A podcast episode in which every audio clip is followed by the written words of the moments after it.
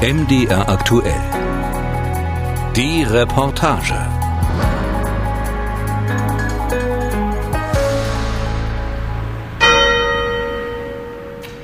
Der große Zeiger auf drei, der kleine auf neun. Viertel zehn also. Offiziell ist es genau eine Stunde später. Sommerzeit. Auch hier in Frankleben, westlich von Leipzig. Zweimal im Jahr zu den Terminen der Zeitumstellung muss Eckart Wende die Uhrzeit hier auf dem Turm und anderswo in der Region einstellen. Von Hand. Eins, zwei, drei. Zu DDR-Zeiten war Eckart Wende Schichtleiter in einer landwirtschaftlichen Produktionsgenossenschaft. Als diese aufgelöst wurde, ergriff er seine Chance. Für mich war das ganze Uhrmetier Neuland, komplettes Neuland. Ich musste mir viel abgucken. Direkt lernen konnte man es nicht, weil es diesen Beruf direkt Turmuhrmacher eigentlich gar nicht gibt. Und dann zur Wende, dann kam das, ein alter Uhrmachermeister sagte, hier komm, ich baue hier um, wir gehen auf die Turmuhrenschiene. Und da bin ich dort mit eingestiegen und da habe ich den Betrieb, den ich jetzt selber leite, damals von der Pike auf mit aufgebaut. Und läuft bis heute noch, wie die Uhren. Etwa 400 mechanische Turmuhren betreut Eckhard Wende heute regelmäßig. Hinzu kommen Spezialaufträge für Museen, Kirchen und Kommunen. Zu seinen Referenzen zählen Turmuhren weithin bekannter Wahrzeichen, von der Schlosskirche in Wittenberg bis zum Rathausturm von Salzburg. Wie viel? Dann sollte das passen. Da warten wir genau eine Minute und da können wir sie anschuppen. Und da warten wir nachher auf den Dreiviertelschlag noch. Weil Eckart Wende die Uhrzeit einstellt, ohne die Zeiger dabei sehen zu können, muss er sich mit seinem Mitarbeiter durch Rufe verständigen. Der Moment des sekundengenauen Wiederanschiebens rückt heran. Und lustig. Das Räderwerk läuft, angetrieben allein durch die Schwerkraft der Gewichte, die an langen Seilen in der Tiefe des Turms hängen. Selbst Aristoteles erkannte 300 Jahre vor unserer Zeitrechnung, das also ist die Zeit, die Zahl der Bewegung, unterschieden nach vorher und später. Ein langgestreckter Gang in einem neu errichteten Hochhauskomplex. Der Technische Campus der Ruhr-Universität in Bochum mit mehr als 40.000 Studierenden, eine der größten Hochschulen in Deutschland.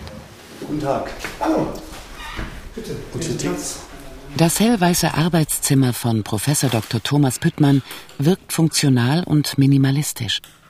Der Mathematiker, Spezialgebiet Differentialgeometrie, widmet sich seit Jahren einer besonderen Leidenschaft. So, jetzt dauert das ein bisschen, bis hier dieser Hebel ähm, wieder aufgespannt wird. Alle Viertelstunde wird er hier hochgezogen und dann fällt er eigentlich runter und drückt diesen Hebel hoch und dann läuft dieses Schlagwerk an, weil hier dieser Stift hochgehoben wird und die Bewegung dieses Rads freigegeben wird. Thomas Püttmann hat eine zwingende Kette von Ursache und Wirkung in Gang gesetzt, aus ganz gewöhnlichem Konstruktionsspielzeug. Das kleine mechanische Gebilde aus Plastikteilen ist das funktionierende Modell einer Turmuhr.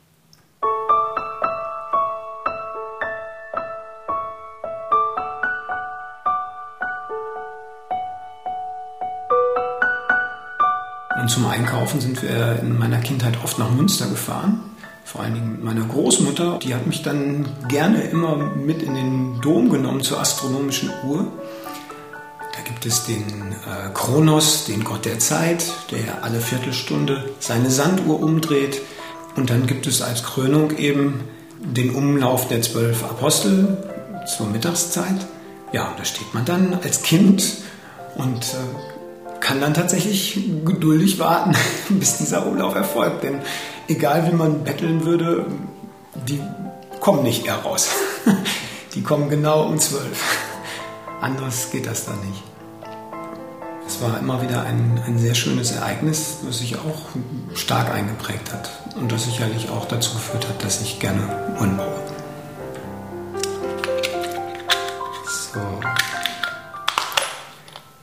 Thomas Püttmann setzt seine Turmuhrmodelle auch in der Lehre ein. Mit ihnen kann er Komplexes und Abstraktes veranschaulichen, die Zeit zum Beispiel.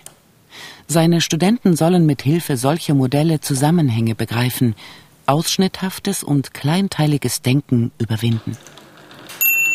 Zwei Schläge zur halben Stunde, drei Schläge zur Dreiviertelstunde, also Viertel vor, und vier Schläge zur vollen Stunde. So, Gewicht unten, jetzt muss wieder aufgezogen werden.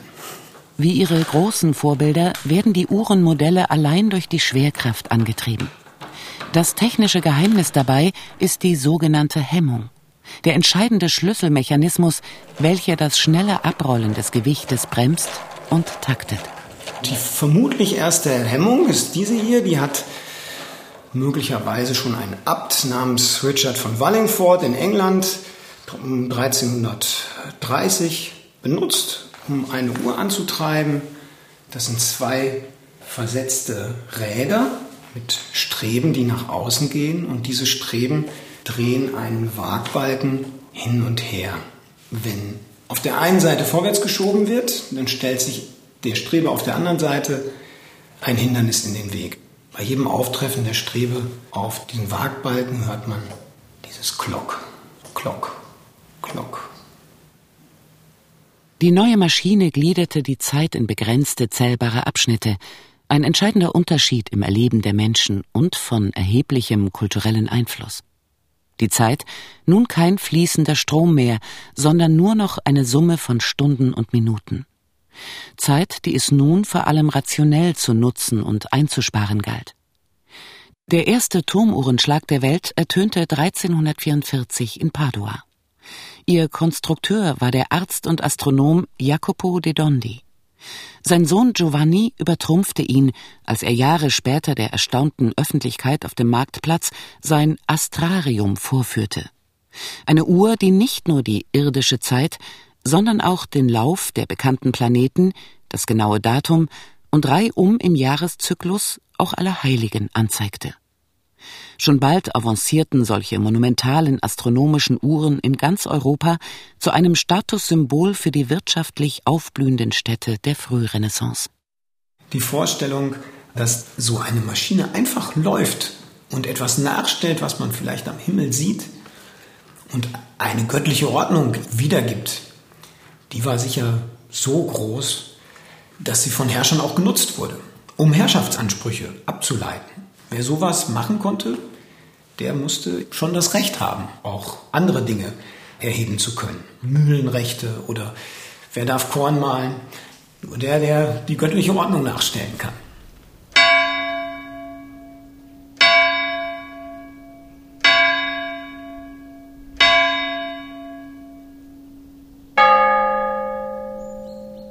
Schlag 1 auf dem Bergfried von Schloss Neuenburg in Freiburg an der Unstrut.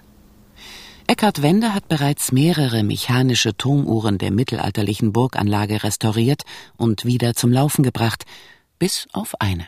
Denn das wird wahrscheinlich die Aufhängung für das Rad sein, was die Verbindung schafft fürs Wechselrad, damit wir dann hier eine 1 zu 12 Untersetzung hier reinbauen. Und dann müssten wir mal überlegen. Eckhard Wende hat sich einen Experten für die Sichtung der historischen Uhr hinzugeholt. Karl-Heinz Menzel, Jahrgang 1940, ist öffentlich bestellter Turmuhren-Sachverständiger der Handwerkskammer Halle-Dessau. Ich habe ja hier ein paar alte Bilder. So, hier steht ca. 1400. Ja, das ist zu zeitig. Auf alle Fälle ist es nach 1560, 70 gebaut. Hm, schalte ich mir mal ein bisschen auf den Ja. Nicht nur das eiserne Rahmengestell mit seinen Verzierungen, sondern auch alle Zahnräder, Hebel, Lager und Verbindungsteile der alten Uhr sind von Hand geschmiedet. Die Walzen im Inneren bestehen sogar noch aus Holz. Jahrhundertelang lagerte die historische Kostbarkeit in der Burg. Nun soll Eckart Wende die fehlenden Teile in seiner Werkstatt möglichst authentisch nachbauen. Das Uhrwerk, ganz egal wie alt es ist, ist immer ein technisches Denkmal ob die von 1400, 1500 ist oder sogar erst aus dem 20. Jahrhundert. Und wenn man an dem etwas verändert, muss die untere Denkmalschutzbehörde ihren Segen dazu geben. Und das hat eigentlich immer ganz gut geklappt. Karl-Heinz Menzel war Werkzeugmacher, Polizist und Bergmann im Mansfelder Kupferrevier. Auch ein Ingenieurstudium rettete ihn nicht vor der Arbeitslosigkeit, als die Schächte ab 1990 schließen mussten. Bei einer Arbeitsbeschaffungsmaßnahme bekam er durch Zufall die Aufgabe, alle mechanischen Turmuhren der Region zu kartieren und kam dadurch wieder in Kontakt mit einer Leidenschaft aus seiner Kindheit und Jugend. Paul Graf, der früher Uhren reparierte. Und da bin ich mal dazu gekommen, wie er im Wigberti-Turm dort reinging und wollte die Uhr aufziehen. Und da habe ich ihn gefragt, ob ich denn mir das mal angucken dürfte. Da hat er gesagt, du musst mitkommen, aber dann musst du leiern. Na, da bin ich mit hoch und da habe ich die Uhr aufgezogen. Und dann hat er gesagt, du nächste Woche kommst du wieder her, da kannst du wieder leiern. Und so bin ich eigentlich dazu gekommen und der hat mir das durch dieses Erzählen, was das für ein beruhigendes Gefühl ist, wenn das Pendel schwingt und dieses Tick-Tack dort geht, was das für ein angenehmes Gefühl hervorruft.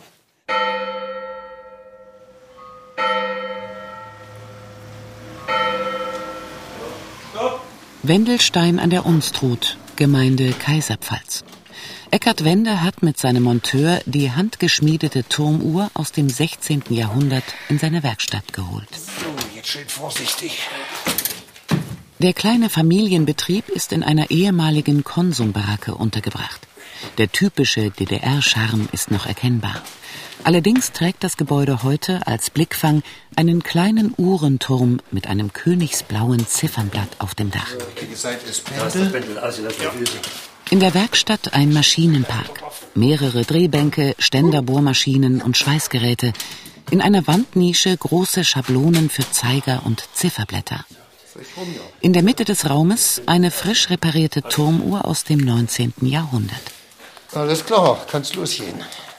Das antike Uhrwerk aus Freiburg wird viele Wochen Arbeitszeit in Anspruch nehmen. Viele der nicht mehr vorhandenen Funktionsteile, unter anderem auch das Pendel, muss Eckart Wende nun in Handarbeit nachfertigen. Denkmalgerecht, funktionstüchtig und dabei ästhetisch so nah wie möglich am Original. Das ist ein ganz besonderes Stück hier. Die ist so alt, dass man wirklich äh, überlegen muss, was hat sich der Meister damals gedacht dabei. Zeichnungen oder sowas gibt's nicht. Wenn sie dann wieder läuft, dann ist das schon äh, ja ein erhabenes Gefühl. so in der Art. Es war im Jahr 1637, als Galileo Galilei der Idee nachging, Uhren mit einem gleichmäßig schwingenden Pendel zu regulieren, dessen Bewegungsgesetz er entdeckt hatte.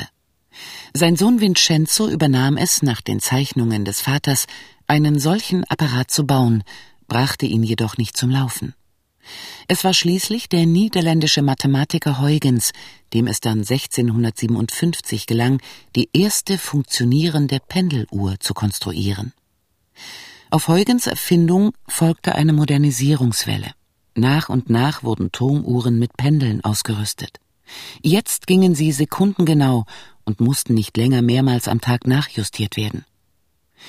Mit der Präzision der Uhren stieg auch die Messbarkeit und Planbarkeit menschlicher Handlungen. Das Leben wurde mehr und mehr nach der Uhr ausgerichtet. Die Zeit bekam einen Preis und wurde so auch zu einem Äquivalent für Geld. Time is money. Der amerikanische Soziologe Louis Mumford zeigte in den 1930er Jahren auf, dass nicht erst die Dampfmaschine, sondern bereits die Uhr als Schlüssel für den Siegeszug der kapitalistischen Produktionsweise gelten kann.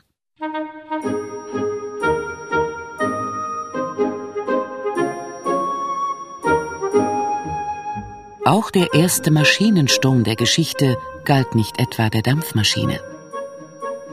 Walter Benjamin erzählt von einem Augenzeugen des ersten Tages der Französischen Revolution im Juli 1789. Wer hätte es geglaubt? Neue Joshuas, gegen die Stunde erzürnt, standen am Fuße jeden Turms und schossen auf die Ziffernblätter, um den Tag anzuhalten. Die aufgebrachte Menge richtete Kanonen auf die Turmuhren von Paris. Ein neues Zeitalter sollte beginnen. Der symbolische Zerstörungsakt mündete in ein neues Gesetz. 1793 beschloss der Konvent eine andere Zeiteinteilung der Uhren. Ein Tag sollte zehn Stunden haben, jede Stunde 100 Minuten und diese aus 100 Sekunden bestehen. Die Revolutionsuhr blieb eine Idee, die Zeit ging stoisch darüber hinweg. Hier kommt man hier durch. Uhrstrachglocke, die ist hier, da steht sie. Gucken Sie den kleinen Hammer an. Diese viel zu locker. Erhard Nies, Jahrgang 1940, ist in seiner Kirchgemeinde Küster. Die Backsteinkirche aus dem 12. Jahrhundert gehört zur Hansestadt Seehausen, der nördlichsten Stadt in Sachsen-Anhalt. Ja, an den Hammer liegt das nicht. Aber ich muss mal mit den Uhrmacher darüber reden, der wird mir das dann auch schon sagen. Eine Etage tiefer geht es zu wie im Maschinenraum eines kleinen Schiffes. Die Antriebswalzen für die lenkradgroßen Zahnräder sollen heute mit Kränzen versehen und über eine Kette mit einem Motor verbunden werden. Den Auftrag bekamen Günther Haut, Uhrmachermeister in dritter Generation, und Helmut Ebert, Turmuhrenrestaurator. Gefragt ist Teamarbeit. Für den Küster Erhard Nies ist es ein wichtiger Moment. Die 120 Jahre alte Turmuhr erhält einen elektrischen Aufzug. Ja, die Turmuhren, die mechanischen Turmuhren, die Funktion fällt und steht eben mit den Leuten, die sich darum kümmern. Die Leute, die bisher in den Dörfern da waren und die Turmuhren betreut haben und aufgezogen haben und mit der richtigen Zeit versorgt haben, die werden eben immer älter, die Jugend zieht weg. Die zentnerschweren Sandsteingewichte, die Erhard Nies bisher auf halbe Turmhöhe hinaufziehen musste, lehnen nun ohne Funktion an einer Mauernische.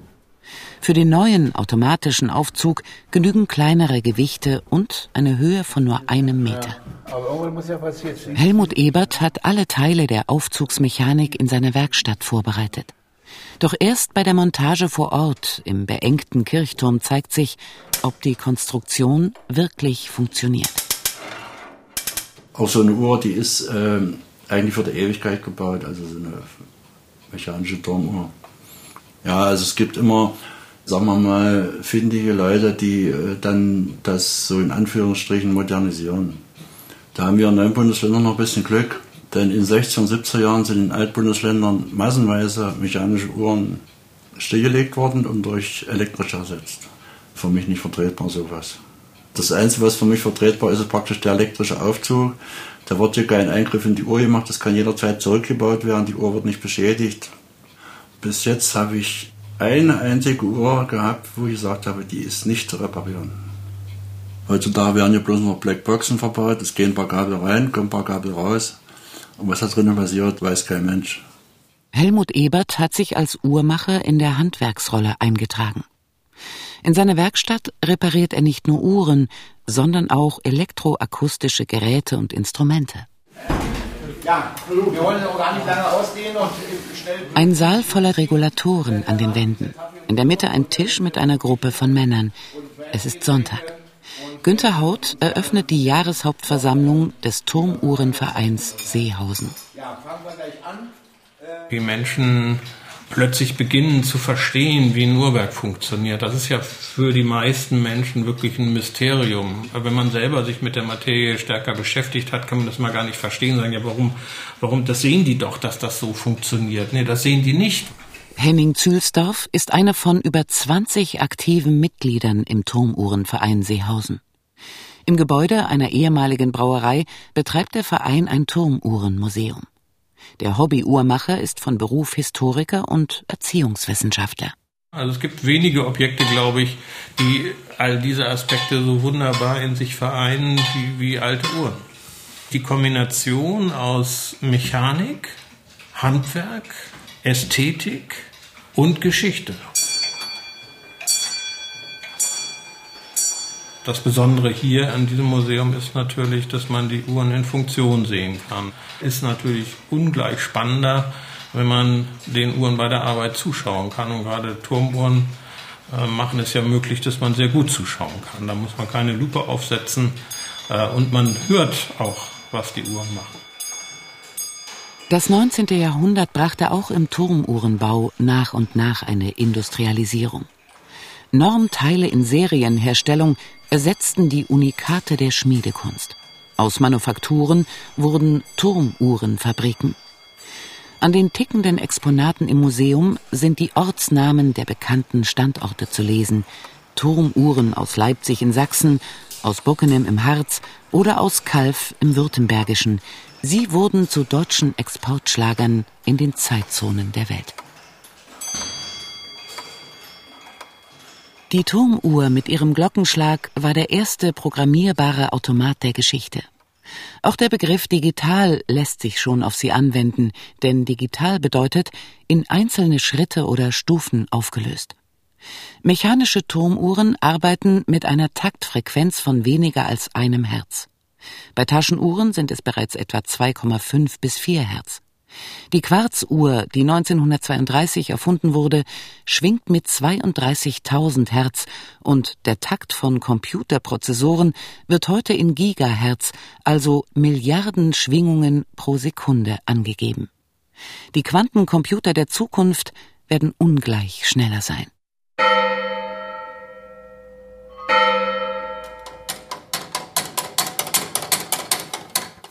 So vieles weiterlaufen.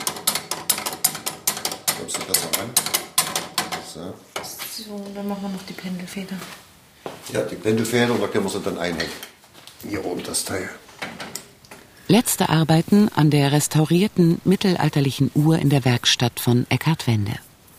Tochter Maria trägt einen denkmalgerechten Spezialanstrich auf das historische Metall auf. Die nachgefertigten Teile werden optisch den original erhaltenen Elementen der Uhr angeglichen.